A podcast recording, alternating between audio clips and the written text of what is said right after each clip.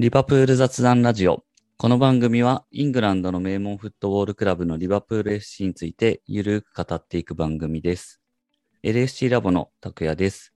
今回は先日イタツさんが LSC ラボに書いたリバプールはなぜ選手を買い渋るのか FSG の懐事情と算段という記事について、えーその内容を話していきたいと思います。一緒にお送りするのはもちろんこの記事を書いたイタツさん、そして、えー久々登場のグラッドさん、マジスタくんです。よろしくお願いします。お願いします。よろしくお願いします。よろしくお願いします。いやー、イタツさんの記事の反響がすごくて。ありがとうございます。その記事は柄にもなく、うん、真面目な記事になってますけど、はい。結構準備をしてたんですか、これは。そうですね。まあ、もともと2年前ぐらいにグラントさんがリツイートしてるのを見つけて、おおと思って、まあちょっと横取りみたいなところで恐縮ですけど、まあで僕がすごいわけじゃなくて、スイスランブルが一番すごいんですけど、まあちょっとそこの情報かいつまみつつ、まあ結構僕も気になるし、まあ書き続けてる中でこう、日々、え、なんで選手取らないんだみたいな皆さんイライラされてるのを見て、まあちょっと戦々恐々しながら書いてたんですけど、はい。うん。まあ思ったよりいろんなことが分かったし、えー皆さんにも納得いただけたのかなっていう感じで喜ん、嬉しいですね、そこは。そうですね。わかりやすいっていう、なんか、あの、引用のツイートとかも結構多くて、はい。ありがたいですね。グラッドさんも久々ですけど、そうですね。あの、この遺跡の話は一回ラジオでやりましたよね。1年ぐらい前に。やりましたそうですね。ね。うんやりましたよね。その時も結構解説分かりやすいっていう話があって、あの、割と専門的な用語とかがたくさん出てくる英語なので、多分相当コアな人しか読み切れないと思うんですけど、それを伊達さんが今回、多分結構時間もかかったと思いますが、うまく日本語に起こしていただいて、これは保存版だなということで、うんはい、非常に勉い強になりました。そうなんですね。僕も会計素人なので、めっちゃ時間はかかったし、そうですよね。き記事で引用したのの5倍ぐらいは英語のツイートがあるので、うん、結構まあ、はい。あとは、番組とか、その流れをどう考えるかみたいなところ、時間かけましたけど、はい。今日は、そういったところを振り返っていけたらなと思います。そうですね。まさにその流れっていうところが、あの、この記事は僕も読んでて、すごくわかりやすいというか、しっかりこう、前提とか、これがこうなってるから、こうなってて、こういうところが、あの、こう必要なのとか、なんかその辺の流れがわかりやすいなと思っていたので、まあ今回の、えっ、と、この回については、こういった会計系のテーマって、まあどうしても苦手意識があったりとか、まあそれ自体にアレルギーがあるっていう人も多いかなと思うので、その記事の内容、まさにその流れに沿って、えー話をしつつ、まあ理解を深めると、そんな回にしていければなと思ってます。はい。じゃあ、その流れに沿ってっていうところで、イタスさん、頭から、じゃあ、お願いしてもいいですか、はそうですね。記事の URL は、あの、概要欄にも貼っておくので、あの、聞いてる方も一緒に開きながら見てもらえればと思います。よろしくお願いします。はい。で、先ほども言った通り、まあ私も会計の経験が深いとかいうわけではないし、このためにまあ勉強をちょっとしたぐらいなので、えー、まあちょっとい至らないところもあるかと思いますし、まあこれもあくまで一個の見方にはなってくると思いますけど、まあその前提でお楽しみいただければと思います。はい。で、えっ、と、記事の流れに沿っていきますと、まあ、詳細に入る前に前提知識を軽くご紹介させていただくと、えっ、と、企業の会計報告には3つの、まあ、財務諸表があると言われています。で、これはサッカークラブに限る話じゃなくて、一般的な企業、まあ、日本の企業も同じようなものを、えー作っています。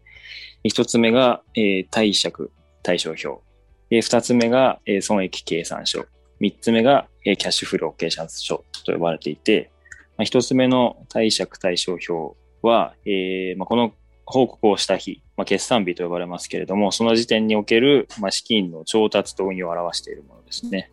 で、二つ目の損益計算書っていうのは、えー企業活動が得た、企業活動をすることによって得た売上から人件費だったり税金であったりとか、あらゆる出費を敷いていって、その年に利益が出たのか、損失が、損失が出たのか説明するもので、はい。で、ここで利益が出てた場合、先ほどの貸借対照表で、えーまあ利益の分が資本にプラスされたりしているっていうところで、まあ、この貸借対照表が結果で、えー、損益計算書が原因っていうふうに見ることができるそうです。で、3つ目のキャッシュフロー計算書っていうのは、えー、まあ、1とか、その1つ目とか2つ目の内容が、えー、実際の現金の流れとは違っているので、その現金の流れを説明する資料になっています。で、この記事では2つ目の損益計算書っていう、えー、どんだけ売上げは得たのか、どんだけ費用がかかったのかっていうのを説明する資料をもとに分析した内容になっています。ここまで大丈夫ですかね？まるで雑談ラジオじゃない感じになってますけど。はい。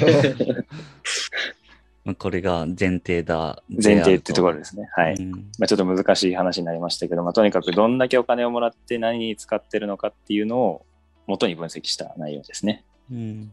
で、これが企業のお金を見る上で共通のフォーマットっていうことですよね。うんうん。僕はそう捉えてますね。限らず。はい、うんうん。はい。で、えー、直近2年の、まあ、そのリバプールの会計報告、この損益計算書を分析してみたというのがこの記事の内容になってます。で、えー、1819シーズンと20、ん ?1819 シーズンと1920シーズンの分析になってます。あの、直近のシーズンは2021シーズンなんですけど、そこはまだ、えー、開示されていないので、この2シーズンでの分析になっています。で、えー、1819シーズンというのは最終的に4190万ポンドの黒字だったのが、1920シーズンに関しては4630万ポンドの赤字に転換してしまったというのが、最初の段落に書いてあるところですね。はい。で、それがなぜ起こったのかっていうところの分析に入るんですけれども、そもそも、えっ、ー、と、1819シーズンがどういう状況だったかっていうところの説明に最初に入ってます。で、1819シーズンっていうのはかなり会計的には好調でしたと。いくつか指標を紹介させていただいてるんですけど、まず、えー、これは EBITDA って読むんですかね。合ってますかね？はい。EBITDA ですね。EBITDA、はい。これが、えー、過去最高値まで成長していたと。で、この EBITDA 何かっていうと、その、先ほどの、まあ、利益、企業が上げた利益っていうのは国によってこう、えー、金利水準とか税率が違うので、つまり途中で差し引かれる金額の基準が違ってしまうので、できるだけその違いを抑えて、えー、まあ、同等の指標で比べられるようになっている、まあ、あの、利益の指標みたいなものですね。うん、はい。これもよくサッカークラブに限らず、一般的な企業の、まあ、数字で見る概念ですけれども、まあ、この数字が2016年以降伸び続けてて、リバプールの歴史上最高値になっているというところですね。で、えー、まあ、これにもつながりますけれども、収入が拡大しているというのが、その背景にあります。で過去3年でどれだけ伸びたかっていうと、2億3100万ポンド。で、これはビッグ6で2番目であり、えー、残る4チームよりはるかに急速なペースですね。伸び率で言うと2016年と比較して77%。ちょっとソッテナムが119%も伸びてる理由っていうのはちょっとわかんないし気になるところであるんですけど、まあ、ビッグ6他のクラブと比べても遜色ないというか、ダントツで飛び抜けているというところになってます。これ、あの、18、19シーズンとか、えっ、ー、と、区切りの部分って、えっ、ー、と、会計年度としての区切りっていうことですよね、一応定義としては。そうですね。あはい。でも、えっ、ー、と、サッカーのシーズンが終わる時期に、えー、決算されているので、えー、と、なんていうんですかね、そのサッカーのシーズンと決算の1年間は一緒の期間ですね。うん。なので、会計年度としても5月31日が、はい、えと、その決算日というか、決算月になってるってことですよね。そうですね。はい。うん。まあ、なので、引用している表とかだと2017、2018とか書いてありますけれども、えっ、ー、と、おそらく例えば2017年って書いてあるところは1617シーズン報告。うんうん、で、2018って書いてあるところは1718シーズンの数字ってことになりますね。ってことですよね。はい。はい。はい。で、その収入の内訳ですけれども、まあ、サッカークラブの、え収入源って大きく3つあって、テレビ放送収入、マッチデー収入、コマーシャル収入っていうところになってます。で、その向上だった収入の内訳をこの後、まあ、記事の中では説明しているという感じになってますね。で、この3つの、まあ、サッカークラブが得られる収入すべてが伸びていて、まあ、そのリバプール会計というか、えー、収入増を支えているという説明をさせてもらってます。まあ、特に驚きだったのは放映権収入ですかね。テレビ放送の収入がヨーロッパでナンバーワンだったっていうところですね。1819シーズンは。は。い。まあ、おそらく、えーっと、えーっと、チャンピオンズリーグで優勝したっていうところが一番大きいですね。その分試合数が増えるので。はい。で、えーそんな好調だった1819シーズンなんですけれども、一点赤字転落したというのが1920シーズンでして、えーと、まあ、原因は当然コロナウイルスの、まあ、感染拡大によって正常な活動ができなかったことが原因になっていると。で、このスイスランブルの見立てだと、えっ、と、収入減っていうのは6000万ポンドになっており、まあ、これがなければ、えっ、と、クラブの収入は利益大最多となる5億5000万円に達成していたはずだったというところですね。まあ、ここがまずコロナ憎しポイント1なんですけど、はい。で、えっ、と、コロナショックにそうどう対応したのかっていうのも、ここでは解説させてもらってます。うん。会計の、まあ、結果が少しでも良くなるように、いろいろ努力をしているのが FSG だったっていうのが、えーまあ、このツイートでは解説されていたんですけれども、うん。まあまず会計を繰り越すっていうところですね。普通、先ほど、まあ、拓也さん補足してもらった通り、5月31日で閉じる会計なんですけれども、コロナでリーグが中断しましたよね。まあ、なので、えっ、と、シーズン終わりまで他のクラブとか伸ばしてるんですけど、リバプールは6月30で閉じたんですよね。まあ、6月30ってまだリーグ戦がやってたので、えっ、と、残ってた9試合分の、えー収支っていうのは翌期、翌期の会計に繰り越されると。まあ、なので、ここにもし利益があれば翌月、いや、翌年にプラスさせ、され、することができるし、まあ、おそらくその、えっと、損益、えっと、損失出してますけれども、まあ、出せるギリギリの範囲と、えー、翌月、翌年にできるだけプラスを残しておきたいっていうところの、まあ、均衡を図って、こういう対応を取ったのかなと思ってます。これは、いや、はい。なんかルール上というか、別に問題ないやり方ってことな問んですか、ね、題ないんだと思います。はい。ちょっと、うん通年どうなってるのかよくわからないですけど、多分コロナで特別対応なのかもしれないですね。うんはい。で、あとは、コマーシャル収入を増やしたっていうところですね。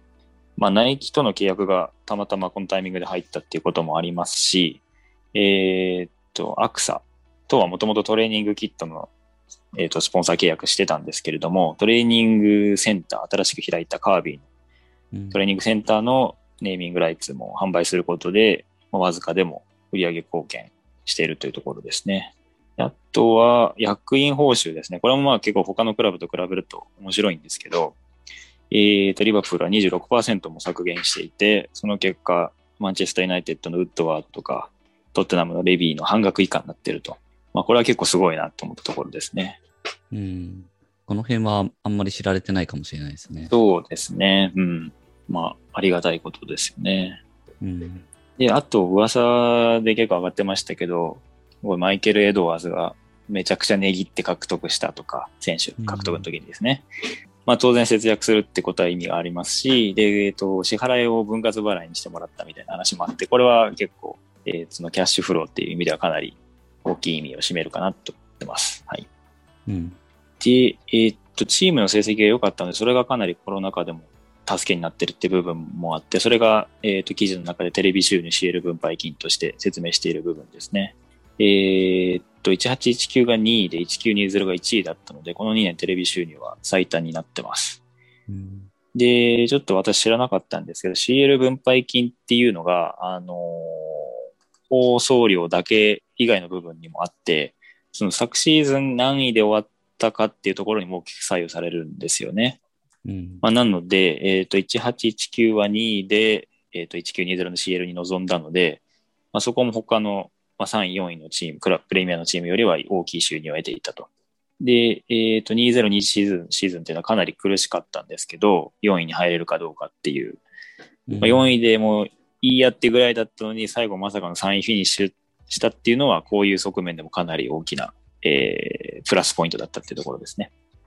で、まあ、こういった努力の結果、えっと、1920シーズンの会計っていうのは、先ほどの EBITDA でリーグの中では3位ですし、まあ、デロイデロイトマネーリーグっていうよく、まあ、こういう会計の話の時に引用される数字ですけれども、まあ、欧州全土のフットボールクラブで収入を格付けしたランキングでは5位、ヨーロッパ全土で5位だったっていうところですね。フットボールマネーリーグ。そうですね。まあ、結構こういうところで全然結果残してないと思ってたので、コロナ禍でもこうなったっていう、こんないい結果だったっていうのはかなり、まあ、プラスの驚きでしたね。私個人的には。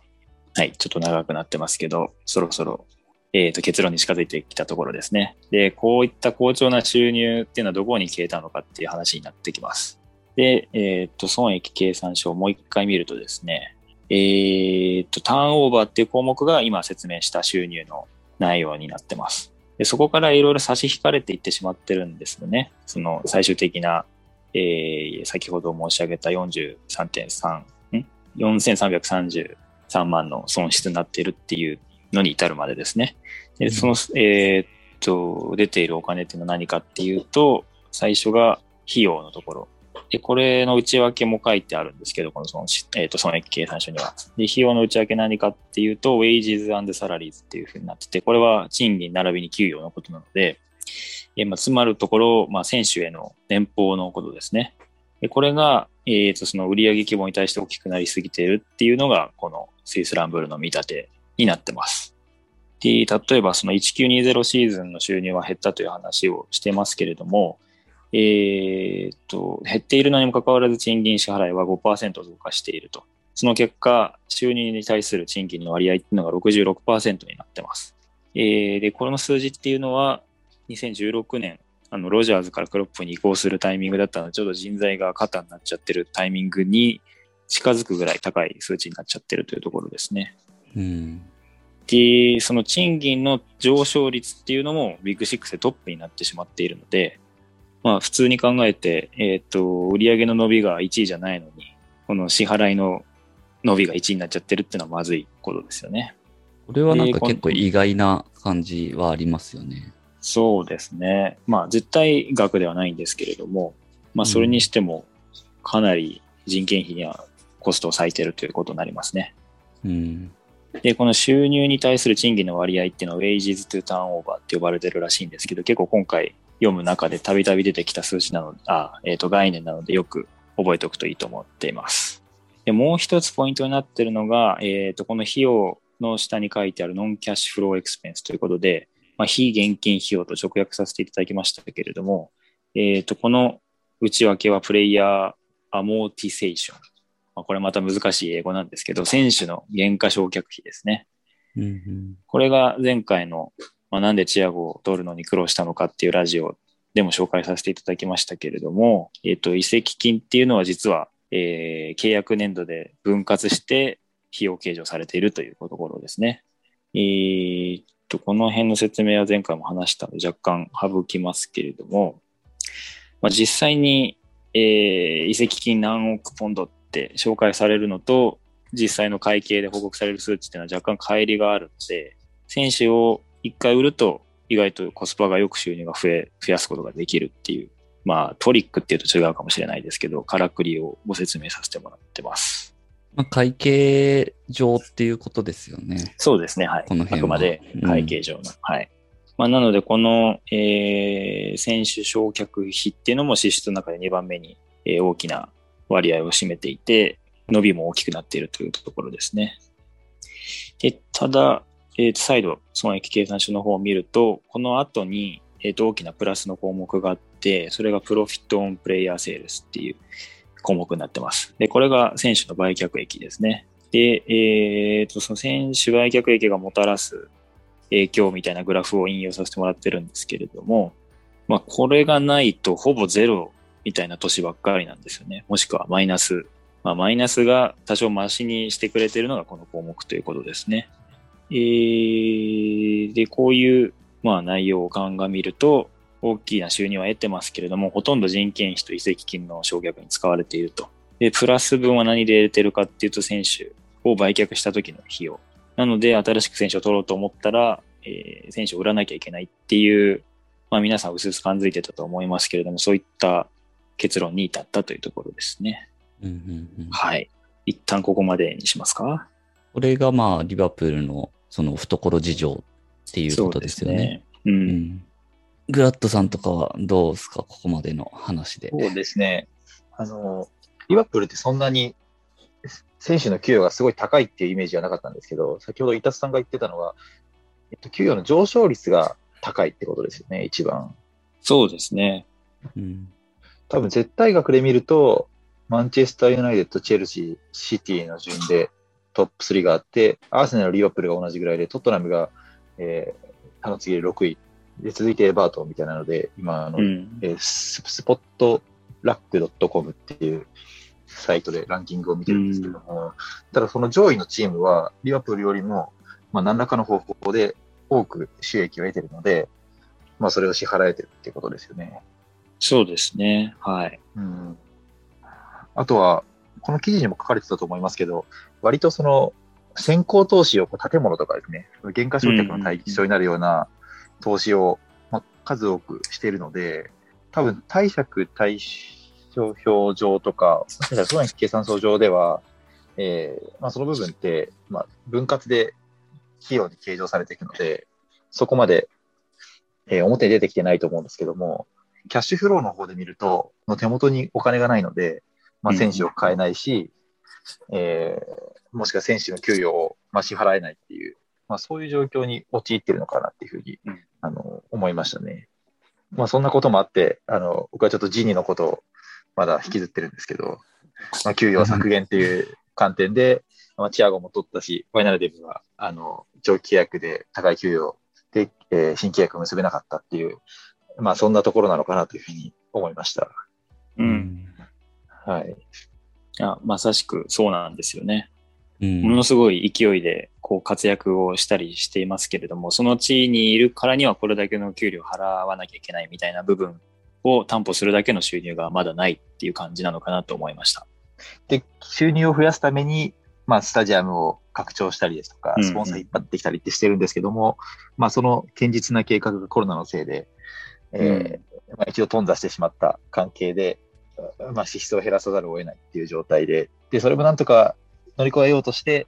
えーっと、融資を受けたりもしてると思うんですけど、まあ、そのお金はもう昨年のジョタとチアゴに使っちゃったので、今年はなかなか選手を買えないっていう状態なんですね、きっと。そうですね。まあ、かなり大規模にお金借りてるので、それが全部消えたのかっていうのはわからないんですけど、そうですね。まあ、なので、僕個人的にはまだ多少あるけど、去年大規模投資したのにうまくいかなかったから、ちょっと出方を悩んでるんじゃないかなと、記事の方では書かせていただきました。うんうん。そうですね。まあコロナの影響でいろいろなんか先行きっていうところは不透明になって手を打ちづらいみたいなところはあるんでしょうけど、まあリバプールとしてはかなりタイミングは悪かったって感じですよね。うん、そうですね。その、えー先ほどもまあコロナに行くしという話しましたけれども、もしこのまま1920、えっ、と、フルにお客さん入れたまま優勝してたらもっと収入は増えただろうし、うんえーで、1位ということで、あの、2021シーズンを迎えたらまた放映権料も多かったでしょうし、えースタジアムがなおさらね、人で埋まって収入も増えたでしょうしというところですね。そうですよね。だから、もともとそんなコロナ禍でも EBITDA でリーグ3位、えーフットボールマネーリーグで5位みたいな感じで、かなり収入の部分は伸ばせていたところに、まあコロナの打撃を受け、で、結果的にその賃金、えー比率っていうのも、えー上がってしまって、そこがだからうまくいってれば、その比率が上がりつつ、合わせて収入も上がってたんで、うんうんうん、そうですね。そうなんですよね。コロナはまさに収入は減るけど、支出は維持しなければならないみたいな、うん多分どの企業も、どの業界も抱えてる問題だと思いますけど、そうですね。そこがまあ、リバプールにとっては収入もこう、この数数年で、ある程度こう見えてた部分がうん。あったけど、そこが大きく崩れたっていう。そうですね。多分、全部ぶっ壊れちゃったなと思います。うん。プランが。成績が良かっただけに打撃がでかかったとは。うん。ただそういう意味では本当に昨シーズン3位で終われたのは大きいですね。う。うんん、本当そそううですですね。このスイスランブルの解説の最後も、えっ、と、これは2月ぐらいにスレッドがアップされてたんですけど、あの、来季のみ以降の見通しは今季 CL 権を取れるかどうかにかかってるみたいなこと書いてあって、その時2月頃ってもう相当厳しいと言われてた時だったんで、かなり絶望した気分でそれを読んだんですけど、まあ本当に良かったですね。なので、うん3位でフィニッシュしたことは。多分3位で CL 券取れる取れない。多分この後1人分ぐらいのキャッシュは変わってきそうですよね。これ見てると。うんそうですね。えっと、まあ、ここ数シーズン、まあ、こう移籍市場結構楽しかったじゃないですか。こうアリソンとかファンダイクみたいな、まあ、ゲームチェンジャーって呼ばれる選手をこういっぱい取れて、うん。まあ、チアゴもですね、楽しかったんですけど、まあ、それってやっぱりこう、まあ、思い返せばもう、コウチーニョの1億4000万の、うん4000万ポンドの、まあ、莫大な収入があったからこそ、こう、移籍市場が賑わったわけで、まあ、それをしてない、この数シーズンっていうのは、まあ、それは取れないよなって、イタスさんもおっしゃってましたけど、やっぱりこう、売らなきゃ買えないっていう状況に陥ってるんだなって、こう、記事を見て思いましたね。そうですね。コーチーニョ売却益っていうのは、めちゃくちゃインパクト大きかったことが、このスレッドでも伺えますね。うん。だいたい2018年は数字がいいので、間違いなく、コウチーニョ駅ですね。そうですね。だから、結構ドライなこと言うと、数年に一回ああいうでっかい、えー売上選手の売却益が得られると、うまく回っていくんですけど、まあ、なかなかファン心理的にはそれは嫌なことですよね。うん。まあそうですね。誰かがいなくなってるわけだから。うん。うん多分一番こう今売却で、まあ、こうば大きいお金としてリンクされるのってまあサラーだと思うんですけど、うんまあサラーをもちろん出せばすごい収入にはなるでしょうけど、まあそれをして果たしてチーム力としてアップするのかっていうところですよね。今はもうサラーを残した状態で、あのチームを強くする補強をしようとしてるんで、うんなかなかお金的には苦労しそうですよね。そうですね。ファンが期待するのはまあそういうことになっちゃいますからね。うん今の選手は維持しつつ上積みをっていう。う。うんん。まあその話の流れでいくと、えーっと、記事の続きが、なぜ他のクラブは買い続けることができるのかっていうところですけどうんうんうんそうですね。これ、もう記事書いてるうちにどんどん気になっていっちゃって、そっちもこれと同じぐらいの流度で読まなきゃいけないのかってちょっと心苦しくなったんですけど、ちょっとそこは割愛させていただいて、まあなので、そこまでの流度では見てないので確かなことじゃないかもしれないんですけど、さらっと見た感じ、えー思ったこと書いてありまして、まあ、そもそも多分収入がバカでかいってパターンが一つあると。まあ、マンチェスターユナイテッドとかがそれに当てはまりますよね。うん。えーまあ、で、マンチェスターユナイテッドは多分、そのコマーシャル収入っていうのがかなり大きいので、そこで、えーバッファ取ってると。であとは、ウェイジーズトゥーターンオーバーですね。先ほど言ったのも56%ということだったんで、リバプール10ポイントも低いので、まあ、かなりえー上積みは残してるのかなと思います。うん。であとは、そのユナイテッドのオーナーってかなり人気じゃないんですけど、嫌われてるんですけど、まあその根拠としてよく言われるのが全く設備投資しないと。スタジアムはボロボロだし練習場もすごい古いっていう話だったんですけど、まあ、あの設備投資のグラフとか見ても、ユナイテッドはそこだけすごく小さかったりしてたので、うん、そういうところで余ったお金を全部選手獲得に使ってるのかなと思ってます。うん。で、スパーズも結構ね、このスレッドを読むと大体、すごいけど、スパーズの次みたいな文表現がたくさん出てきて、ちょっとそこわからないんですけど、まあ、えー詳細は追ってないんですけど、おそらくまあ、スポンサー収入が大きいんですかね。あの、スパーズも会長がそんな人気じゃないので、きっと何かドライなビジネスマンの立ち回りみたいな鍵が隠されてるんだと思ってます。この邪推はちょっと面白かったです。まあファンに人気じゃないってことはすごいドライに経営してるんだろうなっていう思ってます。はい。で、2個目が、えー、そうですね、FFP のルールを交わすギリギリなのがチェルシーかなと思ってて、えっと、FFP ってよくまあ収入以上に支出しちゃいけないみたいなことを言われてるんですけど、まあ、その根拠として直近3年の合計の収支がまあ一定の赤字、ちょっと正確な数字は忘れましたけど、数千万ユーロ以内であればいいみたいなところがあって、まあ、これコロナ禍でちょっと緩和されてるらしいんですけど、過去2シーズンっていうところにですね。で、チェルシーの、えーっと、収支を見ると、綺麗に2、3年に1回はプラスを出してたので、まあ最近で言うとアザールの売却益とかあったと思うんですけど、まあそういうところでバランス取ってるのかなっていうのが伺いました。ちょっとこれも正確に追わないと確かなことではないんですけれども。で、最後の奥義として FFP なんて守らないよっていうスタンスが、まあちょっとこれ感じ悪く書いちゃってますけど、まあシティの疑惑っていうのはちょっと心残りではありますよね。こんだけこう、え FSG が切り詰めて切り詰めてやっていくと、やっていく中で疑わしいことがあったって思うと、ちょっと苦しいなと思いますね。で、そさっきチェルシーのところで言い忘れ、言いそびれてしまったんですけど、えー、3年間である程度赤を出さなければいいっていうルールがあるんですけど、えっと、リバプールというか FSG は毎年黒を出そうとしているんですよね。うんまあ、そこをそんなに頑張るのかよって思っちゃうかもしれないんですけど、まあ、個人的にはやっぱ本当に企業としてクリーンでありたいんだろうなっていうところと、えーまあ、先ほども言った通り、2、3年とか3、4年に1回工事にを売るみたいなことをしなくていい安定感があるっていうところですね。で、まあ最終的にはやっぱり2011年にリバプールって破産しかけてますので、えー、経営で、まあそんなに危ない橋を渡りたくないっていうのは逆にリバプール側が強いポリシーとしてあるのかもしれないなと思いました。というところですね。かなり健全にやってるなっていうのは、なんかうんトータル記事読んで感じるところですね。うん、そうですね。僕もこのスレッドを読んで一番それを感じました。うんちょっと、またこれ FSG の strategy とはみたいなところを考え始めると、レッドソックスのも読まなきゃいけないのかみたいなところになってくるので、あまり、ね、深追いができてないところであるんですけど。スパーズが収入が大きいっていうのが意外というか、どういうからくりでやってるのか気になりますね。そうなんですよね。ちょっと余裕があったら、この記事が万バズしたら、次のモチベーションに頑張りたいと思いますけど、はい、絶対値はリバプールの方が大きいのかな。ちょっと伸びがすごいんですよね。で、まあ、賃金もそんなに高くないというところと、そうですねうまく選手も売却してるので、そうですよね。安定してる感じがしますが、ただ多分スパーズが痛いのは、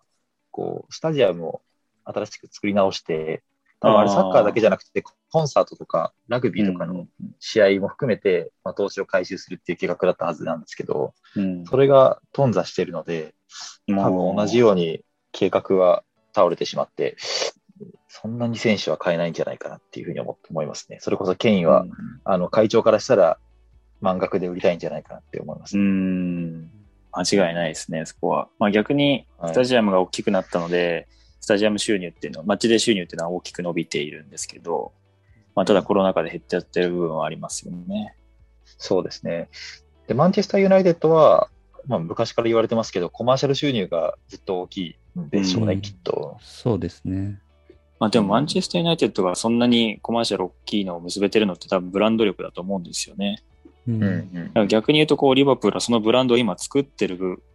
えータイミングに当たるのかなと思ってるので、まあ、なんとかこのクロップの温かみがある人柄といい選手たちみたいな ところで、こう、もう何年か続けていくことによって、大きなコマーシャル収入が、コマーシャル契約が結べるのかなと思ってます。うんうん、そうですね。もしかしたらね、FSG の算段としてあるのかなと。ちょっとスペイン方面がその辺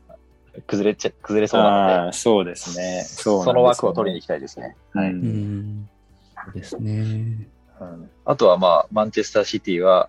あの、奥義を使ってるっていうことですね。はい。オイルと守らないパパリ・サンジェルマンも謎ですけどね。パリはですね、先ほどちょうど記事をアップしてる人がいて、まあ、やっぱり大規模なスポンサーシップってところでしたね。あのーずっと関連会社から、えー投資みたいなのを受けてたんですけど、ウェファの是正が入ったので、まあ、そこは減らして逆にナイキからすごい大きなお金をもらってるっていうのが書いてありました。まあ、ただ、キャッシュフローが開示されてないので、まあ、ちょっと黒いところはあまり見えきれてないっていう結論ではありましたけれど。うんうん。まあ、なので、どのクラブもあの選手売却益っていうのは重要なポイントを占めてるし、えー自分たちの努力だけで増やすとしたら、つまりテレビ放送とか、えースタジアム収入に頼らないとすれば、大きなスポンサーを取ってくるしかないっていう感じですね。ただこのパリとシティのこう、二強になんないでほしいですよね。あ多分スペイン方面が、あの、サラリーキャップが導入されて、バルサとレアルもそこまで変えなくなっちゃうと思うので、あのルルールの中で。うんで、プレミアのチームはこういう状況で、買い手が多分その2チームしかないっていう中で、みんな現金作りたいので、いい選手が集まっちゃいそうな感じがしますね、その2チームに。うん確かに、一旦そういうシーズンが2シーズンぐらいありそうですね。うん。で、ちょうど今話が出ましたけど、バルセロナのメッシを残らせられない事情みたいなところって、そのサラリーキャップの話があって、で、えーっと、調べ、まあ、記事が出てたんですけど、えーロイター通信なので、あの、かなりざっくりした記事なんですけど、メッシが減俸半額を受け入れたとしても、えーその先のほどの wages to turnover が110%とかになっちゃうらしいんですよね。で、えーと、メッシを切ることで、それを90%ぐらいにして、で、まだまだ70%ぐらいを目指さなきゃいけないみたいな話をしてるので、で、今、リバプールですら66%で結構苦しいみたいな話をしてるので、まあ、いかにバルセロナが今苦しいというか、大変な状況に陥っちゃってるのかっていうのも非常にわかるし、えーまあ、リバプールはまだ、マシというと表現は悪いかもしれないですけど、まあ、ギリギリのラインを保ってやってきてくれてるんだなというのが、改めて強調されたかなと思いますね。確かに。なるほど。まあそういう意味では本当に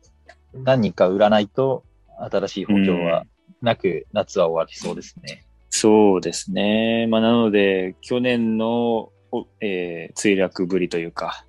危なかったところを見て、まずセンターバックだと思ったんでしょうけど、まあでもメッシの件はあんまり細かく把握はしてないですけど、なんていうか、あれだけの選手がああいった形でクラブを去らないといけない状況っていうのは、なんかフットボール界全体としてちょっとなんか考えるフェーズに来てるのかなっていう。んいや、本当に悲しいですよね。バルセロナファンじゃなくても、ちょっとショッキングすぎるので、まあ、移籍金のこととか見てて、これちょっとバブルすぎるんじゃないって思ってたんですけど、個人的には。いつか弾けるかなと思ってましたけど、こんな形で、まあ、スーパーリーグも含めですけど、ファンが、ファンに帰ってきてしまうんだなっていうのは悲しいし、うん、驚きですよね。うんまあ、なので、メッシみたいなショッキングなこともありましたし、その辺を見直す機会になればいいと思うんですけど、そうですね。そうなると、賃金を下げるという話になるので、まあ、うんプレイヤーの質は落ちていくことにはなってしまうので、まあ、そこをどう受け止めるかですよね、また。そうなんですよね。結局、すこのメッシの件とかも、まあメッシに限らずですけど、選手の移籍金、年俸っていうのが、こう、どんどん上がってきて、それによってフットボール界全体も巨大化して、で、自分たちがそれをなんか維持できなくなってきているっていう、うんうんまあ、状況になりつつあったのかなっていう。で、当然まあ、クラブとかはそういったところは、あの、自分たちで回していかないといけないっていうところなので、新たなお金が回る仕組みみたいなところで、結局スーパーリーグとかに行き着いたっていううんところが、えーあったと思いますけど、うんこの辺が、やっぱり、まあ、選手、代理人、そういったところも含めて変わっていかないと、どんどん立ち行かなくなっちゃいそうだなっていう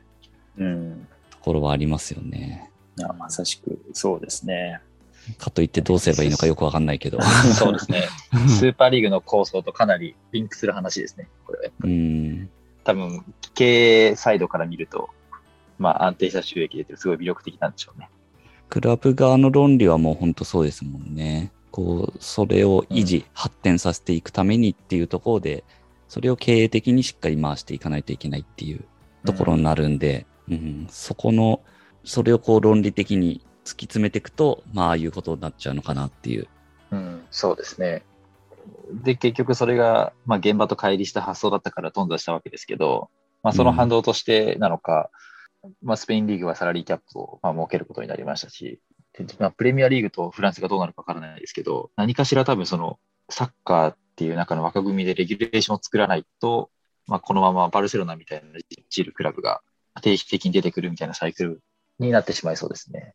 うんそうですね。メッシの件、ちょっとあの話から脱線するんですけど、あれって、なんか、メッシは新加入選手というふうに定義されるから、新しく契約できないみたいな形でしたよね、確か。うんうんそうですね。うんなんか契はい約すでに切れてたんですよね、確か。はい。で契約延長だったら、まあ、既存選手だから、まあ、その枠から外れても、あ許容されるみたいな確かルールで、うんで、新しい選手の場合は、その枠から外れる選手は、えー獲得できないっていう形だったので、ただ6月30日に一度契約が切れていたので、新加入選手を取るという、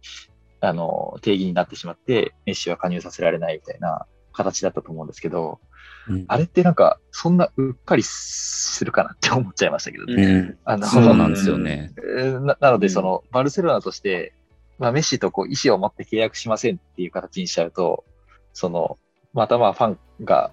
すごい反対したりですとか、世論的に厳しいっていうのはまあうん。ある中で、その、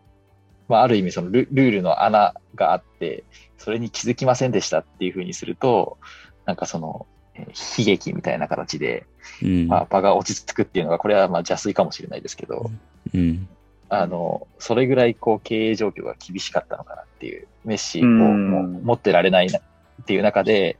あの、まあ、落としどころとして、まあそういうこう、建前を作ったんじゃないかなってちょっと妄想してました。うんいやーちょっとそれあるかもしれないですね。陰謀論チックになっちゃいますけど、6月30日、うんメッシはコパアメリカで集中してたし、えーそういう風なシナリオを描いておけば、まあ確かにクラブは悪者にならないですもんね。その話って、うっかりってことになってるんでしたっけ？いや、そこははっきり言われてないです。なんか、突然このルールが出てきて、みんはいなはい大パニックみたいな、そうだったんだ。で、多分みんなメッシが出ていくことの悲しみの方にシフトしてるので、なんでクラブがそれ気づかないのっていう論調にはあんまりなってないんじゃないですか。日本の記者の人でそういうこと言ってる人いましたけど、はいはい。まあだ、で、しかも僕すごい違和感あったのが、そのできませんでしたってなって即クラブの SNS がこうメッシのプレー集みたいなお別れビデオをたくさん拡散してたので、なんかそれは今思ううと、んそういうお別れムードを一気に作りたかったのかなって思っちゃいますね。なるほど。うん。まあそんなことあるかなって思っちゃいますね。その、うんルールがあって、まあそんなに明記はされてなくて、ちょこっと書かれてただけなのかもしれないですけど、スペインリーグとしてもメッシがいなくなるって結構損失なので、バルサうん本当に大丈夫なのみたいな話は、まあスペインリーグ側の担当者だったらなんか一報を入れるんじゃないかなっていう。ああ、なるほどね。一方、優しいな。このまま行くとこうなっちゃいますけど、い。いんすか？って。いいんすかみたいな担当者間のやりとりあったんじゃないかなとか、うん。まあこれは勝手な妄想ですけど、まあそれぐらい本当に経営が厳しいっていうのはあると思います。よ。コーチーニョ、テンベレ、グリーズマンとか、